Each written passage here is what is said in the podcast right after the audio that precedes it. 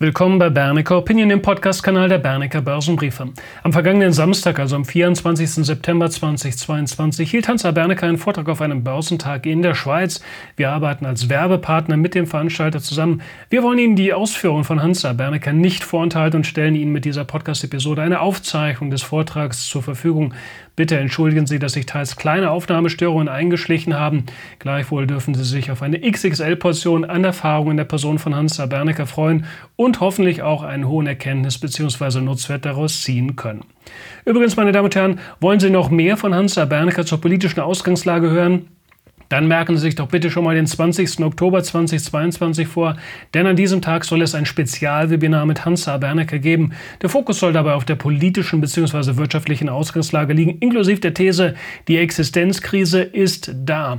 Also ziehen Sie sich schon mal warm an und seien Sie gerne dabei. In Kürze dürfte dazu dann auch der Verkauf der Teilnahmemöglichkeit starten. Bleiben Sie darüber auf dem Laufenden, beispielsweise mit dem kostenlosen Newsletter aus unserem Hause. Falls Sie diesen Newsletter noch nicht abonniert haben, wenden Sie sich gerne kostenlos an unter www.bernecker.info-newsletter. Ich sage es nochmal, www.bernecker.info-newsletter. Und jetzt eine gute Zeit mit dem Vortrag von Hansa Bernecker vom 24.09.2022 in der Schweiz. Grüezi miteinander, meine Damen und Herren. Ich freue mich, wieder in Zürich zu sein. Wir haben uns ja schon vor ein paar Jahren gelegentlich auch gesehen, gehört. Ich referiere heute über ein würdiges Wort, Comeback. Das ist alle etwas schockierend oder überraschend jetzt, kann ich mir vorstellen, angesichts der Umstände. Denn den Titel haben wir festgelegt, glaube ich, vor ein paar Wochen, ich weiß nicht, wann das war. Und es ist wie immer natürlich eine besonders interessante Ausgangslage. Ich erzähle Ihnen heute, wie Comebacks funktionieren wie ich sie erlebt habe an der Börse, was man daraus machen kann.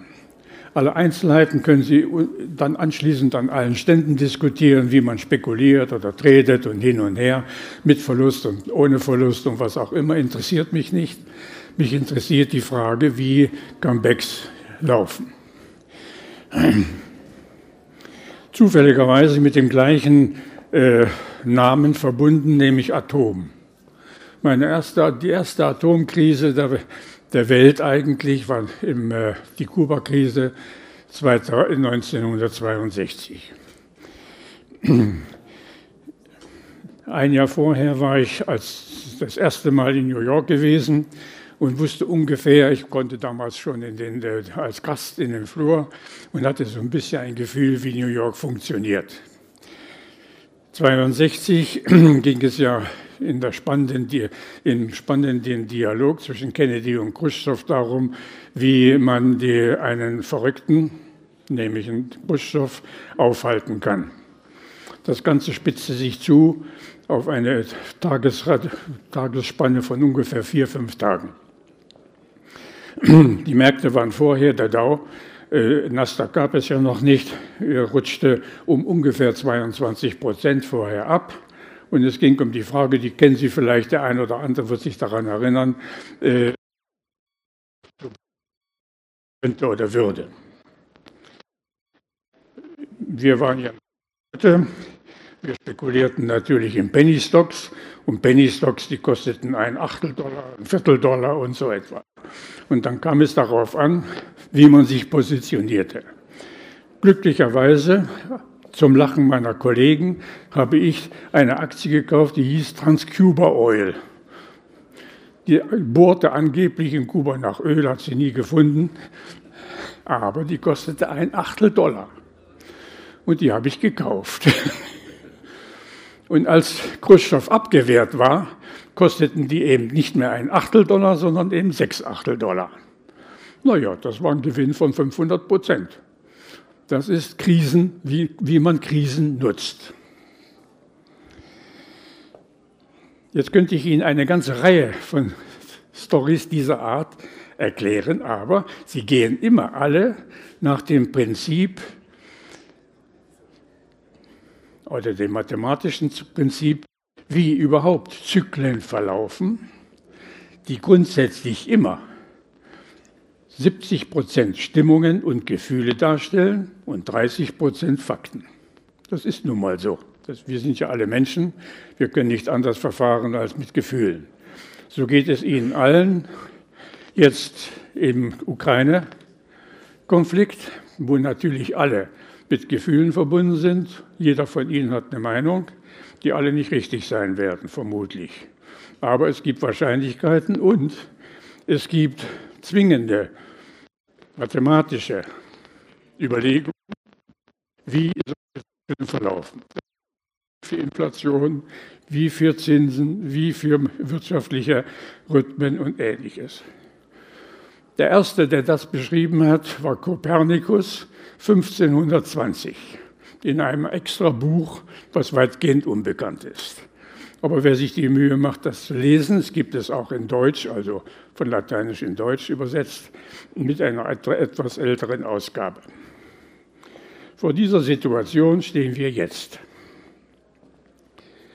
Wir haben die besondere Ausgangslage, was bisher nie passiert ist, nämlich, dass innerhalb von zwei Jahren die Weltmärkte berührt wurden durch zwei ungewöhnliche, völlig unökonomische Ausgangslagen, nämlich einmal die Pandemie, die es vorher in dieser Art nicht gab, weltweit wirksam, worauf die Märkte um rund 30 Prozent eingebrochen sind. Das muss ich alles nicht erklären, haben Sie alles erlebt.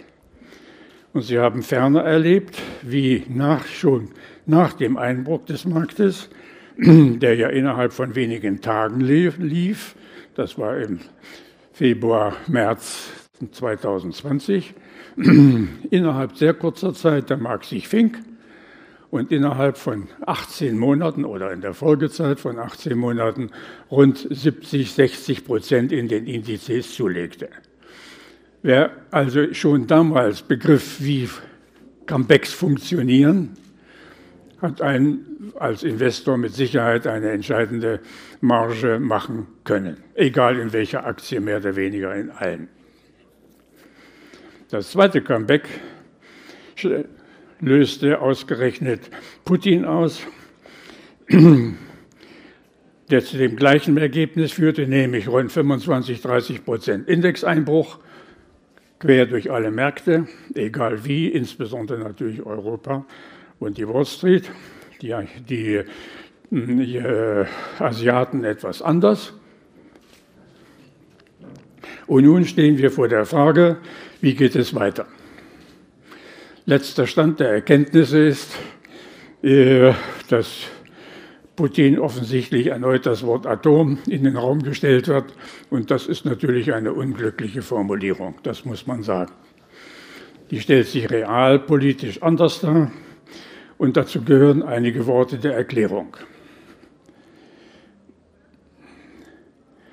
Der Ukraine-Krieg hat ja eine Ausgangslage, ich bin also bewusst unpolitisch jetzt oder nicht, ich bin unparteiisch, damit das klar ist.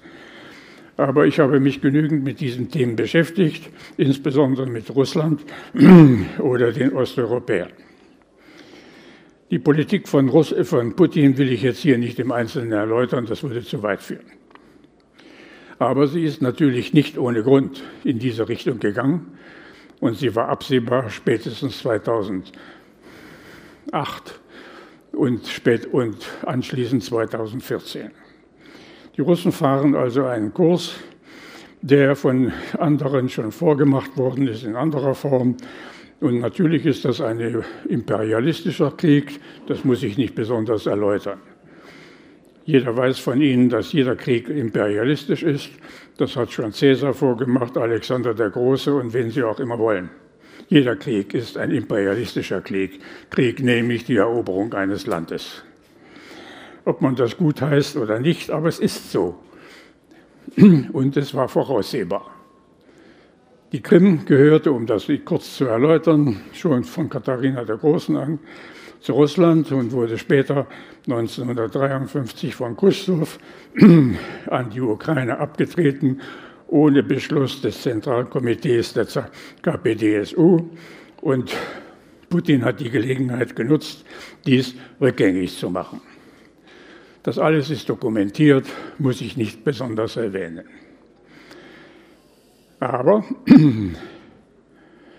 2008 versuchte die ukrainische Regierung den Anschluss an die NATO. Und der Anschluss an die NATO ist aus russischer Sicht ein Provokationsakt. Das muss man nun mal hinnehmen. Aus unserer Sicht, westlicher Sicht, nein. Aus östlicher Sicht eine zwingende politische Konsequenz. Die einzige, die das richtig gesehen hat, war Frau Merkel, also die deutsche Bundeskanzlerin, die mindestens ahnte, wohin das führt und warum das verhindert werden musste. Und das wurde ja damals auch verhindert. Die einzigen, die dies nicht einsehen wollten, das sind die Amerikaner. Die haben seit dieser Zeit intensiv die Ukrainer darin bestärkt und auch ausgerüstet und ausgebildet mit amerikanischen Beratern bis zu 3000 Stück pro Jahr, also abwechselnd, um sie, sage ich mal, kriegstüchtig zu machen. Alles das ist Ihnen weitgehend unbekannt, ist in den, westdeutschen, in den westlichen Medien nur unzureichend dargestellt. Es war also abzusehen, dass dies, äh, dieses Thema hochkocht. Um es kurz zu machen, spätestens seit September letzten Jahres war für jedermann sichtbar oder fühlbar in den Märkten, dass eine Eskalation bevorsteht. Ich habe in der Aktienbörse gesagt, jetzt, ich habe auf die, die Barquote auf 40 Prozent hochgefahren, teilweise sogar bis 50 Prozent, zwei Tage bevor Putin einmarschierte. Warum? Alle Preise begannen im September, Oktober letzten Jahres anzuziehen. Vom Weizen über Soja, von Aluminium bis Zint, also alle Metalle, äh, Gas ebenso wie in der Folge natürlich Strom. Für jeden war also sichtbar oder fühlbar, was sich dort aufbaute. Und wenn, ein, wenn die Russen dies tun und dann auch sichtbar im November, Dezember ja ihre militärischen Maßnahmen ergriffen, war für jeden intelligenten Menschen in Europa oder Deutschland und in der Schweiz sichtbar und fühlbar, ich muss immer wieder die beiden Worte erwähnen, dass dort ein Konflikt entsteht, der schwierig wird. Was dann gekommen ist, wissen wir. Ja. Wie kommt man aus einer solchen Lage heraus? Und darin liegt das Comeback. Alle Märkte haben also, wie gesagt, um rund 25, 30 Prozent oder bis gestern vielleicht auch 35 Prozent reagiert. Ökonomisch lässt sich das nicht belegen. Die Bewertungen, darüber muss man nicht diskutieren, sind alle hervorragend. Wesentlich besser als, der, äh, als nach der ersten Inflationskrise, nämlich der Ölkrise bis 82, 83 in der Spanne 74 bis 83. Was steht jetzt bevor? Das ist der zentrale Punkt, bevor wir darüber diskutieren, wie und wo Sie investieren sollen oder auch nicht. In einer solchen Konfliktlage kann man leicht nachvollziehen, und das ist eine Frage, äh, ja, ich sage jetzt mal der Intelligenz. Alle Kriege, die es jemals gab, sind immer dadurch entstanden, dass die jeweiligen Heerführer, also die Generalstabschefs, einsehen, dass es nicht weitergeht. Das heißt, dass die Fronten festgefahren sind. Vor genau diesem Punkt stehen die Russen und die Ukrainer. Jeder, der sich dafür intensiver interessiert, kann das an den Plänen und den ganzen geografischen Studien kann das nachvollziehen. In einer solchen Situation entscheidet nicht der Präsident, wie es weitergeht, sondern ausschließlich eben der Generalstab. Das bedeutet Waffenruhe. Es gibt nur eine einzige Ausnahme, das ist die deutsche Kapitulation, die bedingungslose Kapitulation äh, der Deutschen gegenüber den Russen am 8. Mai 1945 in Karlshorst bei Berlin unterschrieben oder vereinbart vom Generalstabschef Keitel und dem russischen äh, Marschall Schukow. Schukow selbst hat das beschrieben Keitel konnte das nicht beschreiben, der ist in Nürnberg verurteilt und gehängt worden. An der Westfront haben die deutschen Generäle von der Westfront 1 und 2 gegenüber den Amerikanern und Engländern, Engländern die Waffen niedergelegt. Das war zwei Tage vorher. Aus einer solchen Situation heraus entsteht die Frage, wer vermittelt. Und das ist der Kernpunkt, vor dem wir heute stehen. Das können Sie heute in der Neuen Zürcher ebenso lesen wie in allen anderen Zeitungen. Was entsteht daraus? Jeder Friede, der irgendwann so verhandelt wurde, bedeutet immer geben und nehmen. Tut mir leid, ist so. Ich will von Ihnen Land haben und, und Sie wollen Freiheit haben. Und das führt dazu, dass es irgendwie zu einem Kompromiss oder zu einem Handel kommt, wie Sie ihn nennen wollen. Und genau darin liegt das, der Comeback. Jetzt können wir darüber wetten, wann das eintritt. Morgen, übermorgen, in zwei Wochen, wann auch immer. Spätestens dann, ich wiederhole, wenn das Militär sagt, es geht nicht mehr. Das können wir alle nicht beurteilen, das entzieht sich auch meiner Kenntnis. Was passiert dann? Wenn das Wort Waffenruhe im Raum steht oder auf dem Tisch liegt, ist alles das, was in den letzten drei oder sechs Monaten entstanden ist in den Märkten, auf den Kopf gestellt. Sämtliche Preise werden fallen, sind schon gefallen, haben Sie ja schon gesehen. Strom hängt von Gas ab, die sind, haben teilweise schon 25 Prozent reagiert. Gas von 312 auf gestern, glaube ich, 190 oder so dann entsteht der Kippeffekt, nämlich, und darin liegt das Comeback. Das glaubt heute keiner, aber ist so. Alle Folgen, die daraus entstehen, für alle Preise in, bis zur Inflation, haben alle die gleiche Wirkung. Während Sie also jetzt noch lesen, Inflationsrate 8% oder 8, 9% oder was auch immer, da hat jeder, der mit Mathematik ein bisschen zu tun hat oder Verständnis hat, weiß die Kettenwirkung, die Kettenreaktion in allen Folgedingen. Dann sind sämtliche Prognosen, die Sie heute gelesen haben oder bis heute gelesen haben sollten, obsolet. Und das steht bevor. Jetzt können wir uns nur darüber unterhalten, wann. Die Ausgangslage ist leicht. Anders als in der Ölkrise und den Folgemonaten damals, äh, Folgejahren, Entschuldigung, haben wir es diesmal westlichen, in den westlichen Demokratien sowohl amerikanisch wie europäisch mit durchweg gesunden Volkswirtschaften zu tun, anders als in den Folgejahren der Ölkrise. Die Bilanzen und die Geschäftsmodelle aller großen Firmen sind in Ordnung und tadellos. Wohl aber im Moment am Seitenfaden der mehr oder weniger riskanten Geschäfte, die es natürlich auch gibt in diesen Sektoren und vor dem Hintergrund einer Liquidität, eines Liquiditätsentzuges.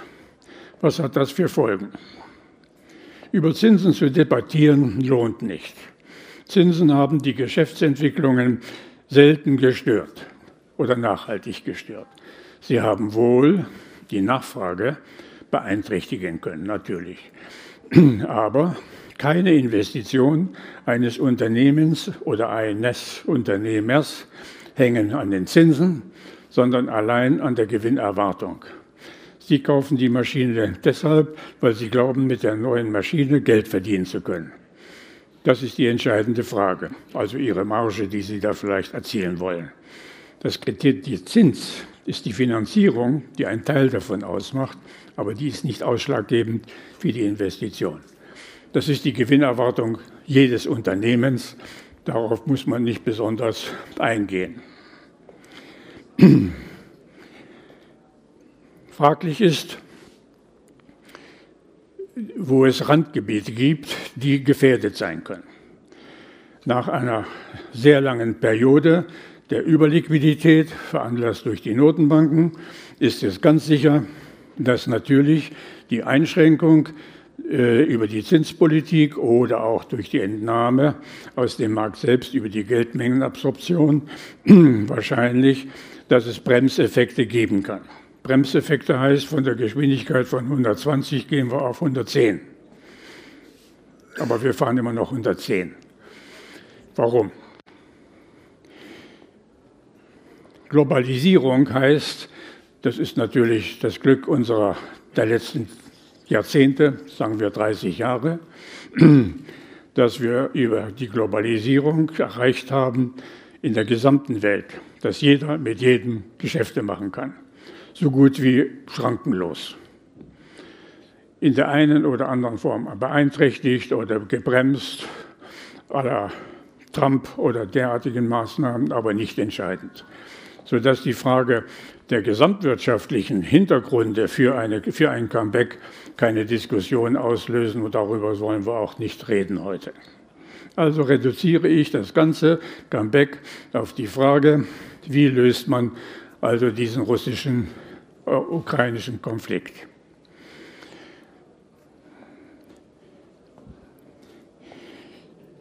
Putin als Verbrecher zu bezeichnen mag sein. Äh, die Russen sind nun mal anders. Ich habe das Glück gehabt, in meinem Leben den wichtigsten Deutschland-Strategen als Berater des Zentralkomitees der sowjetischen, damals sowjetischen äh, KPDSU, also des Zentralkomitees, äh, sehr gut gekannt zu haben der am Ende auch Botschafter in Bonn war. Er war der Einzige, der sprach perfekt Deutsch, der die deutsche Atmosphäre sehr kannte, das muss ich beschreiben. Und er hat mir erzählt, wie russische Geschichte gelebt hat. Die alle Unterlagen seit Khrushchev hat er geschrieben und vorbereitet. Und seit der Zeit weiß ich, wie Russland fühlt.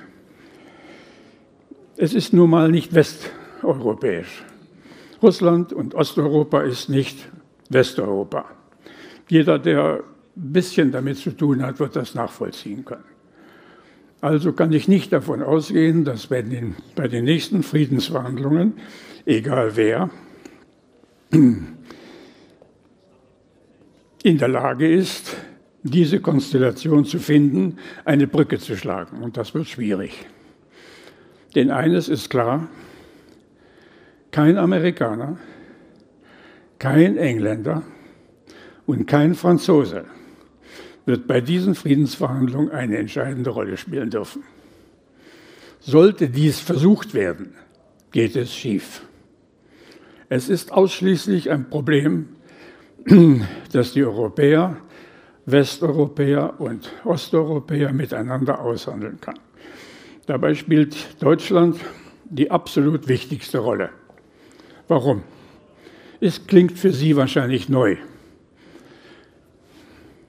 Russland hat, äh, oder Entschuldigung, Deutschland hat in allen Jahren oder Jahrhunderten für alle russischen Zaren und für die russische Politik die Schlüsselrolle gespielt. Jetzt fangen wir wieder an bei Katharina der Großen, um das nur als Beispiel zu nennen, aber mindestens seit dieser Zeit. Der Ruf der Deutschen Klammer auf, Schweiz auch, Klammer zu, ja, ist so bedeutend, dass deren Glaubwürdigkeit maßgeblich ist dafür, ob es in Osteuropa inklusive Russland mal Frieden geben wird oder nicht. Nur einer hat das mal begriffen, das war Bismarck, den Sie ja Namen nach kennen, dem das schon gelungen ist im Berliner Kongress von 1878, den damaligen Komplex auch um die Krim herum, nämlich zwischen den Sultan, den Kaiser von Österreich und den Zaren, zu einem Agreement zu finden, was immerhin 35 Jahre gehalten hat. Das Gleiche steht jetzt auch bevor. Nun bin ich so mutig, und das habe ich schon im Netz verkündet, es gibt merkwürdigerweise nur eine einzige Persönlichkeit, die dazu in der Lage ist und die von der Glaubwürdigkeit, von der Ehrlichkeit, vom Sachverstand her äh, eine solche, jetzt sage ich mal, Friedenskonferenz zu begründen, zu eröffnen oder zu leiten. Das ist die Bundeskanzlerin oder Altbundeskanzlerin äh, Angela Merkel.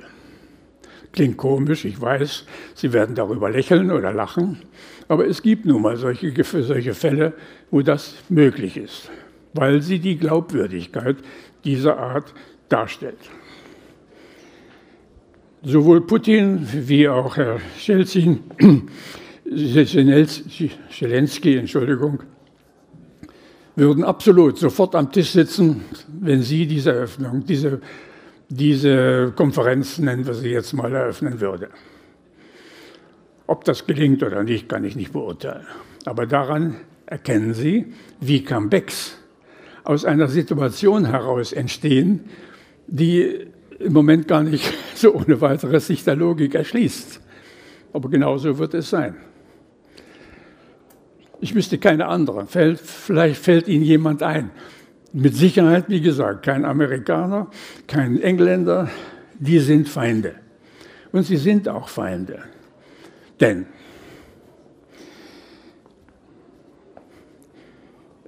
die Russen wollen anerkannt werden. Das wollte schon Peter der Große und alle anderen auch. Und sie wollen akzeptiert werden. Darüber kann man lachen oder nicht. Es ist aber nun mal so, sie sind eine große Macht und sie verstehen sich als Macht. Die einzigen, die das akzeptieren, sind die Chinesen, die ausschließlich daran interessiert sind, dass immer, das können Sie schon von Mao her äh, be belegen, aber wenn Sie wollen, kann ich Sie noch, noch näher schriftlich belegen, geht es immer darum, aus der Sicht der Chinesen zu tarieren, dass drei Weltmächte akzeptabel sind, Amerika, China und Russland. Und es geht immer darum, eine, Waage, eine waagerechte oder ein Gleichgewicht zu finden. Und sollte der eine schwächer sein, dann neigen die Chinesen zu dem, der schwächer ist, um ein Gleichgewicht zu erzeugen. Genau das tun sie jetzt. Also von chinesischen Freundschaften zu Russland zu sprechen, ist einfach Unsinn. Lassen Sie dieses, dieses Thema gleich fallen. Wer sich näher dafür interessiert, lest das Buch über China, äh, China von, von äh, äh, Henry Kissinger. Das kennen Sie wahrscheinlich, ist umfangreich, der das als bester Kenner dieser Verhältnisse darstellt. Darüber will ich jetzt nicht äh, referieren, das würde zu weit führen. Ich möchte hier nur den Rahmen stellen. Also, wo sind wir mit unserem Comeback?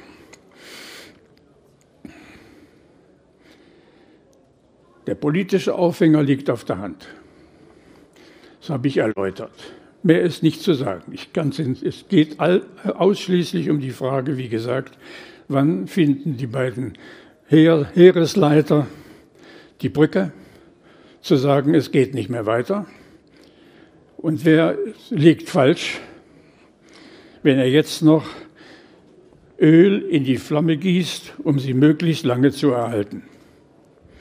Wie es denkbar ist, dass die, insbesondere die Deutschen in unvorstellbarer Form in der Öffentlichkeit auftreten und, mit, äh, und schwere Waffen äh, forcieren, teilweise auch in den Medien in der Schweiz, ist nicht nachvollziehbar. Aber es gibt solche Politiker und, äh, oder, oder Parteien. Es ist ein schwieriges Thema. Darüber wird es auch sicherlich zu einem, wie ich meine, Regierungsablösung kommen. Wann sie kommt, weiß ich nicht, aber die Ampelkoalition wird nicht halten. Für die Amerikaner wird es schwieriger werden. Die Amerikaner sind die wirtschaftlich stärksten, militärisch natürlich ohnehin stärksten, aber sie sind die politischen Verlierer. Die Würdigkeit ist ebenso bestätigt wie die der anderen. Mit Sanktionen zu operieren, ist dumm. Haben sich äh, Sanktionen ein, ein Krieg oder eine, eine andere Nation wirklich in gezwungen. Noch nicht mal den Iran. Die Lebenskraft eines Volkes geht weiter, als nur über Sanktionen zu steuern. Das kann man also eine bestimmte Zeit aushalten, aber geht nicht. 7000 Kilometer westlich im Weißen Haus sitzt ein alter Mann, der ist noch ein bisschen jünger als ich. Er ist nun mal ein alter Mann, ich auch. Aber man sieht es ihm an schon, und das ist die ganze Administration. Er ist ja eigentlich nur das Vorbild dafür oder der Kopf dafür, dass diese Politik nicht weiterführt. Sie ist absolut unkreativ und äh, funktioniert nur so, dass es schöne Appelle gibt und Geld. Das, darüber verfügen die Amerikaner immer und nicht mehr. Wie, wie gesagt, wie lange das weitergeht, kann ich nicht sagen. Die deutsche Situation ist nicht minder grotesk, wenn man sich vorstellt, dass ein, die Vorsitzende des Verteidigungsausschusses, die am vehementesten für schwere Waffen plädiert, und zwar sehr vehement in den Medien, äh, eine gelernte Vertriebschefin eines Kinderbuchverlages ist, die, ja, ist so, die jetzt vehement also auftritt als äh, Scharfmacherin. Wie kann es sein? Aber das ist Deutschland jetzt, wie es entstanden ist in den letzten, in den letzten Jahren. Mit dem schwierigen Hintergrund, der für Sie alle gilt, für mich inklusive. Drei, drei Generationen in Europa kennen keinen Krieg. Niemand von Ihnen hat einen Krieg erlebt, oder? Da bin ich der Einzige. Ich jedenfalls war noch dabei. Niemand kann sich vorstellen, Sie auch nicht, wie ein Krieg sich ausbreitet. Und zwar nicht nur waffentechnisch, sondern ökonomisch und in den Köpfen der betroffenen Menschen. Nämlich mit Angst aller Art, mit Widerstandsgeist, mit Rebellion und ähnlichen Gefühlen, Stimmungen, die nicht sachlich begründet sind, aber in der Auswirkung natürlich fatal sind. Deshalb ist alles das, was Sie denken, Sie kleingeschrieben, damit das klar ist. Aus meiner Sicht verständlich, aber mit Sicherheit falsch. Denn die Breitenwirkung eines Krieges, die ist, geht wesentlich weiter, als man sofort erkennen kann. In ihren persönlichen Verhältnissen, in ihren Urlaubsplanungen, in ihren Investitionen, in ihrer Lebensplanung, was auch immer. Und darin liegt die eigentliche, ja, das eigentlich Groteske der Konstellation, wie sie nun mal ausgelöst worden ist. Also, wer darüber diskutiert, gibt es ein Comeback oder nicht, muss dies wissen. Was ist die Ausgangslage? Alle Märkte sind 2020, das habe ich vorhin ausgeführt, innerhalb von fünf Tagen um 30 Prozent abgesackt und haben mit den mühsam über Lockdown und allen möglichen Dingen innerhalb von 18 Monaten das alte Ausgangsniveau wieder erreicht und überschritten. Können Sie alles, haben Sie in Erinnerung. Und wie wird es diesmal sein? Drei Tage oder fünf Tage nach Putin haben wir ebenfalls alle Märkte um 30 Prozent gekratzt, gekattet. Alle wesentlichen großen Pferde sogar teilweise halbiert. Die Supertitel der wie Apple und äh, all andere Amazon, die haben sich zum deutlich reduziert. Die Mittelklasse mehr als halbiert, Nvidia und Netflix und wie die alle heißen. Und die Großen haben sich mindestens um 25, 30 Prozent korrigiert und sind nun in der, in der Ausgangslage zu sagen, ah, wo, sind wir, wo sind wir jetzt gelandet in der Bewertung? Sind unsere Geschäfte beeinträchtigt worden oder nicht? Und zwar nachhaltig, also nicht vorübergehend. Wo liegt die Bewertung unserer Gewinne oder der Unternehmen gemessen am Gewinn? Kennen Sie ja mit den Gewinn, mit den Vergleichen von KGV beziehungsweise der Gewinnrendite von Anleihen zu Aktien. Und mithin, welches Erholungspotenzial steckt da drin? wenn diese Kurse um diese Größenordnungen verfallen sind. Jeder Kurs, der sich halbiert und nur den Kurs wieder erreicht, der vor 52 Wochen, ich wiederhole, 52 Wochen, ein Jahr, gegolten hat und keineswegs als überteuert angesehen worden ist, wenn auch manchmal grenzwertig wie die berühmten Techs, das sind 100 Prozent. Ich wiederhole, für, einfach, für einfache Gemüter von 50 Franken auf 25 fällt der Kurs, steigt er von 25 wieder auf 50, sind das 100 Prozent. Das ist die Ausgangslage, die Sie heute hier auf dem Börsentag diskutieren können. Welche Titel dafür in Frage kommen, überlasse ich Ihnen. Dafür sind die Herren und Damen und Herren, die Beraterinnen und Berater dafür zuständig, dass sie, dass sie äh, Ihnen die Titel äh, nennen oder darüber diskutieren. Eine solche Comeback-Chance ist selten. Die letzte ist noch zwei Jahre, noch nicht mal anderthalb Jahre alt. Wenn also, wie ich vorhin gesagt habe, demnächst das Wort Waffenhilfe, äh, Waffenruhe, Entschuldigung, auf dem Tisch liegt, haben Sie mit einer Kettenreaktion zu rechnen. Genauso wie eine Lieferkette funktioniert dies. Von einem zum anderen.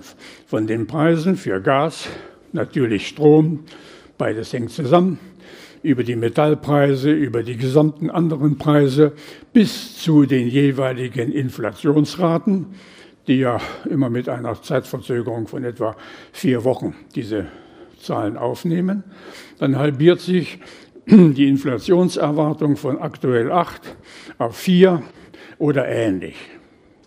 Nicht mehr zu den Inflationen, äh, zu den Kursen oder Entschuldigung, zur Inflation der Vorzeit, der letzten zehn Jahre, was auch für die Zinsen stimmt. Diese Zeit ist vorbei. Wir werden also leben mit Normalzinsen. Was heißt Normalzinsen? Die Normalzinsen sind die Zinsen, die in jedem Land unterschiedlich zur allgemeinen Wirtschaftsatmosphäre zählen. Die Schweiz ist natürlich eine Ausnahme, das wissen Sie, die ist ja besonders solide und hat immer mit niedrigen Zinsen gelebt und wird auch weiterhin damit leben. Dafür spricht die gesamte Finanzsituation der Schweiz. Für alle anderen gilt das eher ein Prinzip. Es gibt einen sogenannten Landeszinsfuß, der in Deutschland zum Beispiel immer zwischen 5 und 7 Prozent am langen Ende schwankte. Das war so die Bandbreite. Für Italien natürlich zwischen 8 und 9 Prozent, nur um eine Zahl zu nennen. Für Frankreich 7 bis 8 Prozent, nur um Größenordnungen zu machen. Dahin werden die Zinsen wieder marschieren, schrittweise, ohne Interventionen der Notenbanken, sondern ohne, die kann ja nichts mehr tun, die kann höchstens die kurzen Zinsen ein bisschen anheben oder manipulieren, aber mehr nicht. Deshalb ist die Notenbank, sind die Notenbanken kein Kriterium mehr. Sie haben sich nun mal in eine politische Abhängigkeit begeben, die fatal ist und die es noch nie gegeben hat. Noch nie. Die EZB ist eine, keine Zentralbank, sondern eine äh, Finanzierungsbank für die schwachen äh, Europäer. Das muss ich nicht besonders betonen, ist nun mal so, wenn man das will, wenn die Europäer es eben nun mal so wollen, dass alle im gleichen Boot sitzen, obwohl sie nicht ins gleiche Boot gehören, muss man diesen Preis nehmen. Die Deutschen müssen dafür zahlen. Das tut ihnen auch gut. Das wird ihnen jedes Jahr zwischen 30 und 45 Milliarden Euro kosten. Das tun die Deutschen gern. Die sind ja gern solidarisch und die marschieren gern mit in der Gruppe mit. Das ist so eine typische deutsche Eigenschaft, ganz im Gegensatz zu den klugen Schweizern, die sich immer raushalten oder bisher rausgehalten haben. Wenn ich allerdings die Worte des Bundespräsidenten jetzt neuerdings im Ohr habe, habe ich so ein bisschen Zweifel dran. Also, wir stehen vor der Normalisierung in, in, in, Wester, in Europa die grundsätzlich höhere Zinsen beinhaltet, aber keine gefährlich hohen Zinsen, die eine Inflation beinhaltet in der Größenordnung von drei bis vier Prozent PA. die, was grundsätzlich vertretbar ist, wenn auch grenzwertig. Sätze von 2% und darunter sind undenkbar, weil es kein, keine Druckmaschinen mehr gibt in den Notenbanken, die das Ganze befördern. Damit habe ich aber solide Märkte und ich habe damit einen Zyklus vor mir, der nicht spontan, nicht graduell und nicht unglaublich dynamisch verlaufen wird, weil das, der Geldmotor nicht mehr da ist, sondern in vernünftigen Rahmenbedingungen. Was heißt vernünftige Rahmenbedingungen? Denn ein Index, ich bleibe jetzt mal als Beispiel beim DAX, der ist typischer als der SMI. Der, Im SMI sind einfach derart gute Qualitätsaktien drin, dass man sich schlecht international vergleichen kann. Das ist eine Sonderklasse. Gut. Der deutsche DAX ist ja typisch für ein großes Industrieland in Mitteleuropa, also maßgeblich. Dann kann ich sagen, ein KGV von ungefähr 18, 16 wird ungefähr das, der, der, Deckel sein. Und das, der untere Sektor liegt bei 8, 7 bis 8 und wir liegen jetzt bei 10. Daraus können Sie ja sehen, von 10 bis 18, 17 habe ich also die eben genannte Marge. Solide, aber Step by Step. Das bedeutet, jedes Comeback, was demnächst ohne dem, die Bedingungen, die ich erläutert habe, politische und monetäre, habe ich mit, einer, mit einem Zuwachs des Index von vielleicht 10, 12 Prozent per annum recht kann ich rechnen, aber mit Sicherheit nicht 20 Prozent diese Story läuft dann nicht mehr. Das Gleiche gilt auch für die Amerikaner, wenn auch das, die Geschwindigkeit und der Rhythmus der Amerikaner natürlich grundsätzlich höher ist. Das ist nun mal so. Die Amerikaner sind dynamischer als wir alle zusammen. Das, sind, das können sie und sie haben viel Geld. Und vor allen Dingen haben sie den Mut, die Aktie nicht als Risikoinvestment, sondern als Erfolgsinvestment mit Risiko einzuordnen und nicht als Risikoinvestment mit der Chance auf Erfolg. Das ist die Seiten, der, der Umkehreffekt. Mit diesen Rahmenbedingungen entlasse ich Sie jetzt in den heutigen Tag. Sie werden an jedem Stand können Sie diskutieren, wo Sie investieren, wie Sie investieren. Ich habe Ihnen nur die Rahmenbedingungen genannt, die Sie vielleicht mitnehmen. Aber ich sage Ihnen schon, die Wahrscheinlichkeit, dass es noch in diesem Herbst, also im September oder Oktober, zu einem solchen Wende kommt, zu einer solchen Comeback-Wende kommt, ist sehr groß. Es sei denn, dass im beschriebenen Ukraine-Effekt es zu neuen Entscheidungen politischer Art kommt, die ich natürlich nicht voraussehen kann. Jedenfalls ist es kein Kriterium äh, dafür, äh, die Situation so einzuschätzen, wie sie in den Medien heute dargestellt wird. Dazu ein besonderes Wort.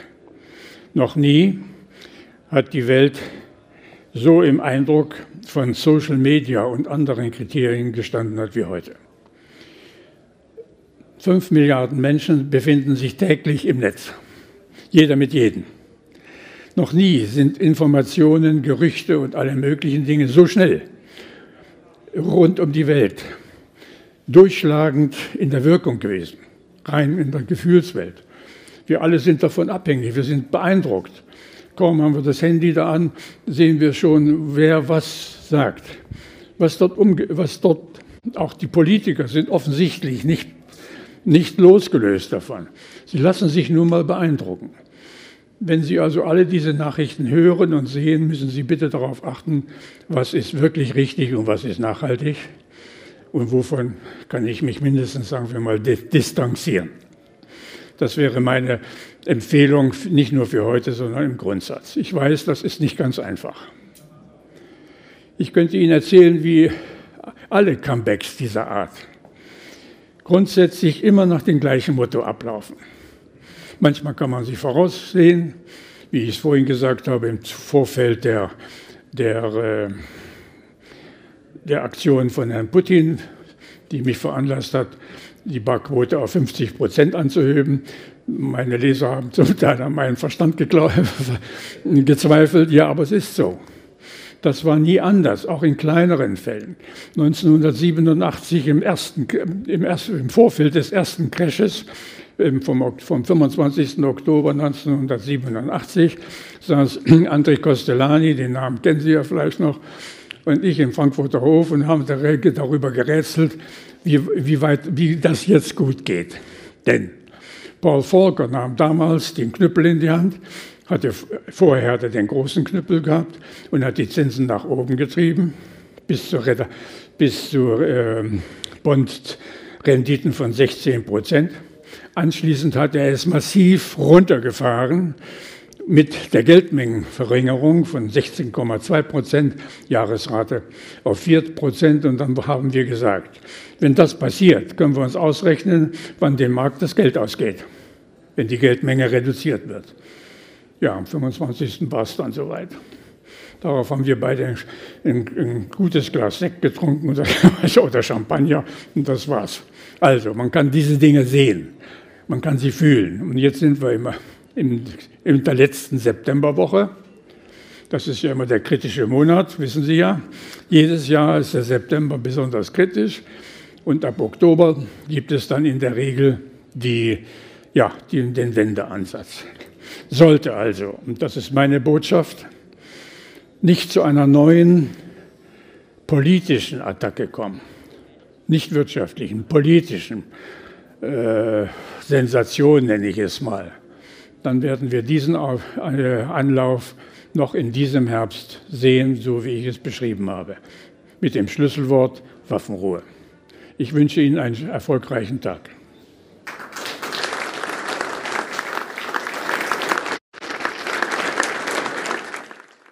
Bitte beachten Sie die nachfolgenden rechtlichen Hinweise.